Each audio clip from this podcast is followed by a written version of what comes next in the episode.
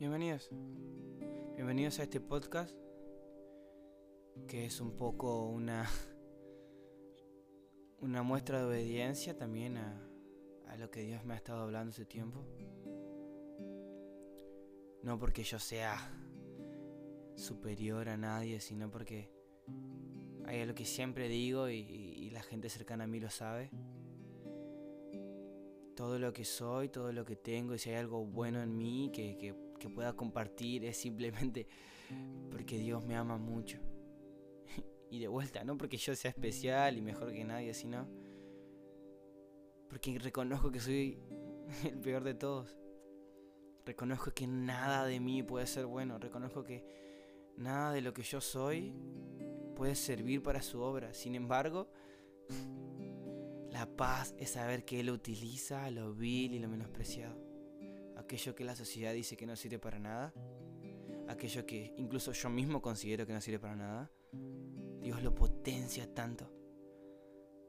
Dios utiliza ese tartamudo que no puede hablar para liberar una nación.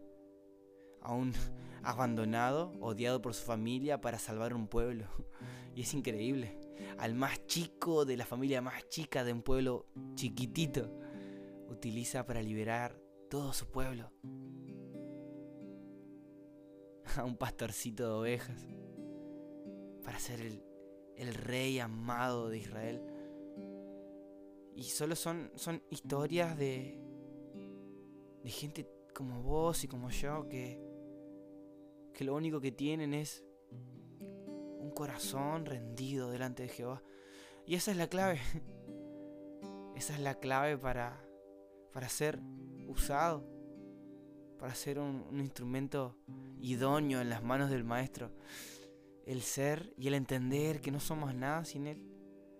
Que puedes tener la mejor fonética, las mejores palabras, el mejor carisma, la mejor voz para cantar, los mejores instrumentos, los mayores recursos. Pero si no tienes un corazón humilde, que entiende y que depende totalmente de lo que Él haga, Nada de eso sirve. La idea de estos podcasts es simplemente ser una conexión y, forzarme a mí mismo a, poder encontrar cada día esos maná del cielo y compartirlo. No solamente es decir, uh, yo tengo la posta y, traigo lo que Dios me habla, sino también es un, un paso de fe a decir, cada día el Señor me va a hablar algo y cada día voy a estar dispuesto a escucharlo. Quiero hablar acerca de un libro que revolucionó mi vida espiritual y mi intimidad y mi conexión y relación con Dios. Se llama Acércate a Él, eh, de John Bever. Y es un libro que lo recontra recomiendo. Y quiero hablar de él porque reconozco que muy pocos son los que lo van a leer. Y, y no sé, quiero hablar de eso. El primer capítulo habla de la invitación más maravillosa de todos los tiempos. Basada en Santiago 4.8, que es acérquense a Dios y Él se acercará a ustedes. Y ya eso simple es una locura, el entender que el creador del universo, aquel que, que, formó todo desde la nada, que creó una explosión de magnitudes cósmicas, y que no solo eso, sino que mantiene eh, esta realidad fija y que mantiene cada hueso de tu cuerpo sostenido. Incluso que tu mente y que tu corazón estén latiendo, que estés entendiendo cada palabra que yo esté diciendo, solo habla de un Dios totalmente soberano. Y que ese Dios, que, que la Biblia habla que sostiene la realidad de este planeta, ese Dios no solo solicita tu presencia, sino que desea estar íntimamente cerca tuyo y cerca mío. Y es algo que parate un poquito a pensarlo, poné pausa y parate a pensarlo, porque es increíble. Y si no, te entendiste todavía, te lo voy a repetir. El creador del universo creador de la tierra y todos sus habitantes, de toda la naturaleza, de todo lo que existe, todo lo que puedes imaginarte, todo lo que ves cuando miras en los cielos, el creador de esta realidad, el creador de cada hueso de tu cuerpo, de cada animal, de cada microbio, cada bacteria, de cada cosa. solicita tu presencia. Y no solo solicita tu presencia, sino que Él desea estar cerca y estar íntimamente cerca. Éxodo 34, 14 dice, pues Jehová, cuyo nombre es celoso, celoso, Dios celoso es. Y este es el deseo de Dios. Esta es la esencia de Dios. Este es el deseo inmutable de Dios. Él desea estar cerca nuestro. Él no quería una creación que lo adore y que lo alabe solamente. Él quiere una creación con la cual estar cerca. Y uno de los ejemplos más, más clave en la Biblia es la liberación de Israel. Y como también la, revelación de, la liberación de Israel de la esclavitud egipcia es un paralelo de nuestra liberación a la esclavitud del pecado. Egipto representa el sistema de este mundo, así como Israel es un tipo de la iglesia. Cuando nacemos de nuevo, somos liberados del sistema de la tiranía y opresión de este mundo. Y ahí hay un personaje súper importante. No podemos hablar de la liberación de, Israel sin hablar de Moisés. ¡Oh! ¡Qué tipo Moisés! Y hay algo súper loco. Y habla también en el libro de Moisés, a diferencia de los israelitas, él no había sufrido de, de la esclavitud. Él había sido por lejos el que mejor la había pasado. Hijo del faraón, hijo de la hija del faraón, o sea, nieto del faraón, heredero directo al trono. La mejor educación, la mejor comida, la mejor de los recursos. Todo lo mejor que se podía tener en ese momento. La potencia mundial de ese entonces era Egipto. Él estaba posicionado en posiciones de honor que nunca antes podría haber tenido y que ni siquiera podría haberse imaginado. ¿Cuántos de nosotros podríamos estar ahí? Y ojalá Dios me ponga en un lugar así.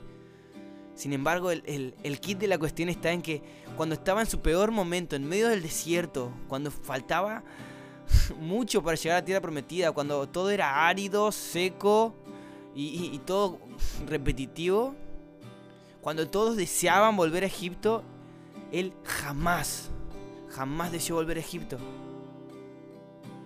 Y, y es súper loco. Y porque a diferencia de los israelitas que sí querían volver a Egipto, ellos habían tenido lo peor, o sea, juicios, habían tenido esclavitud, golpes, violencia física, violencia verbal, violencia psicológica.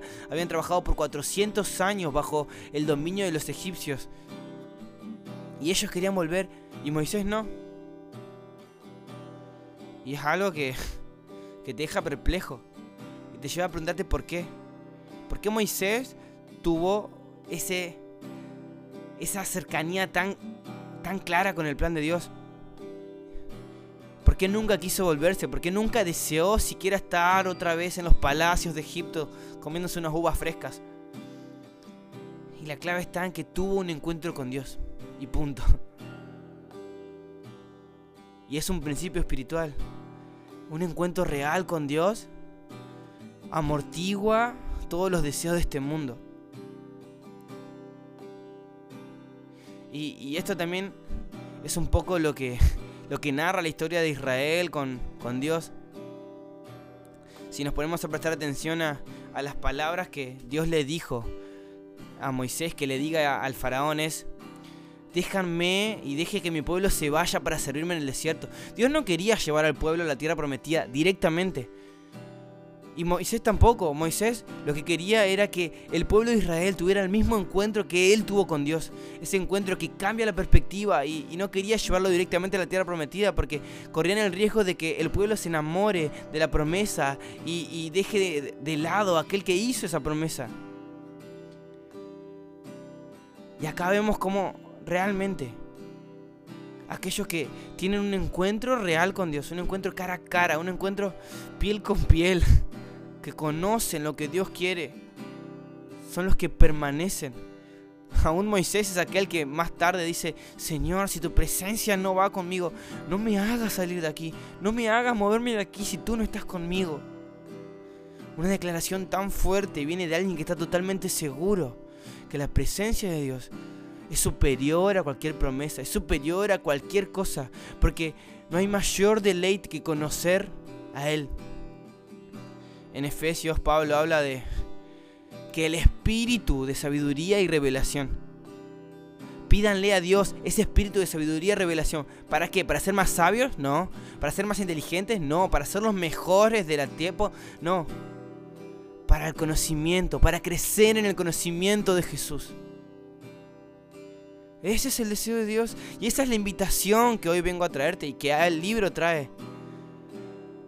La invitación que Jesús trae que Dios trae que es lo que está escrito a lo largo de las escrituras, en cada salmo, en cada historia, en cada momento, en cada nación, incluso en la encarnación de Jesús como el Hijo de Dios. Es la invitación a tener intimidad con Dios. Había una barrera que se llamaba pecado, una enfermedad mortal que impedía que los seres humanos nos acerquemos a Dios. ¿Y qué hizo Dios? Mandó a Jesús para que esa barrera se rompa y podamos estar íntimamente ligados a Él de vuelta. Y esa es la invitación que quiero hacerte. Y es la invitación que quiero que, que empieces a tomar de ahora en adelante. Empieces a ver a Dios no como un Señor apático que solo te bendice y que solo maldice, sino como un Padre eterno que quiere estar cerca tuyo. Y su deseo más, más cercano es Acércate, Lucas, acércate. Hace poco más de dos años escuché la voz de Dios. Sé que hay muchos que dicen que eso es imposible, pero yo estoy totalmente seguro que eso es real. Venía de, de caídas y de vicios, de adicciones, de todo tipo. Y recuerdo claro, volviéndome caminando, tipo 4 de la madrugada, y y escuchar la voz de Dios, clara, clara como el agua. Lucas, estoy acá. Yo estoy a la puerta, te estoy llamando. Y voy a seguir, voy a seguir golpeando hasta que me abras. Pero ¿cuánto voy a tener que golpear hasta que vos abras? Quiero estar cerca tuyo, quiero comer con vos, quiero invitarte a comer y, contarte las cosas que tengo para vos. Lucas, no podemos seguir así. Estás hecho para mucho más. Desde ese día mi vida cambió. Totalmente. Fueron procesos de, cambio y, y, como todo cambio duele. Duele cuando el alfarero tiene que romper el barro y hacer algo nuevo. Pero les prometo que no volvería atrás. Y hoy como Moisés puedo decir, tu presencia vale más. Tu presencia vale más para mí. Tu corazón es más precioso que todas las riquezas de este mundo y poder repetir y creer el Salmo 27.4. Señor, Dios mío, una cosa deseo. Y esa cosa te pido, es habitar en tu presencia todos los días de mi vida y contemplar tu hermosura.